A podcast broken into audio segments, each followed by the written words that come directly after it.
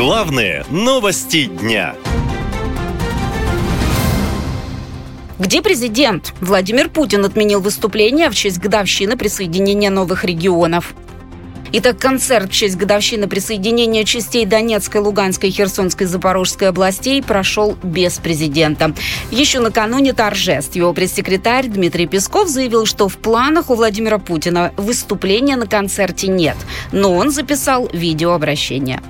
Миллионы жителей Донбасса, Херсонской и Запорожской областей сделали свой выбор – быть со своим Отечеством.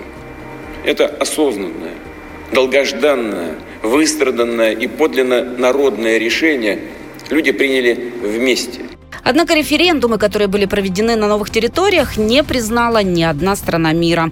Даже дружественные России государства решили промолчать. Да и на самих территориях, которые контролировали российские военные, люди были недовольны. Мы жили практически в Европе, у нас все были, теперь ничего не осталось, ни домов, ни работы, ни разъехались семьи. Эти референдумы, они фальшивые. Не попадайте на их удочку, потому что вам это ничего хорошего не принесет. А вообще ваше отношение к этому? К какому? Референдуму? Да, да. Ну, бред, кто их, кто их узаконит? На каком основании не проводится? Концерт, посвященный новым территориям, не показал ни один федеральный канал. Там проигнорировали мероприятие, а на Красной площади собралось немало людей. Большинство – студенты, которые рассказали, что пришли, потому что их освободили от занятий, а отказавшимся придется потом писать объяснительное в деканате. Сам концерт прошел под лозунгом «Одна страна, одна семья, одна Россия», который многим напомнил нацистский лозунг «Один народ, один рейх, один фюрер. Слова о едином народе звучали и со сцены. Россия с ними навсегда. Только вместе с Россией они могут жить, трудиться, растить детей, говорить на родном языке, строить мирное будущее.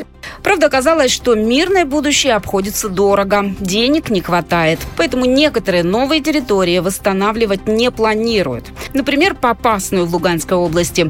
Там до сих пор живут люди, но глава российского Минстроя считает, что город, в котором до военных действий проживало более 20 тысяч человек, уже не нужен.